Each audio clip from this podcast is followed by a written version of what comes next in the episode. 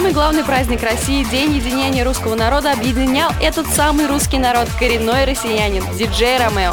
Он действительно лучший, уже долго держится в топовой пятерке лучших диджеев России, но остается все таким же скромным и милым, ценит живое общение. Люди везде одинаковые. Э, Есть, может быть, какой-то какая-то ментальность. Да? В, в Самаре, как мне кажется, люди чуть более раскрепощены и э, более эмоциональные. Это плюс. Сегодня, как и всегда, я ожидаю от него, что он порвет биржу.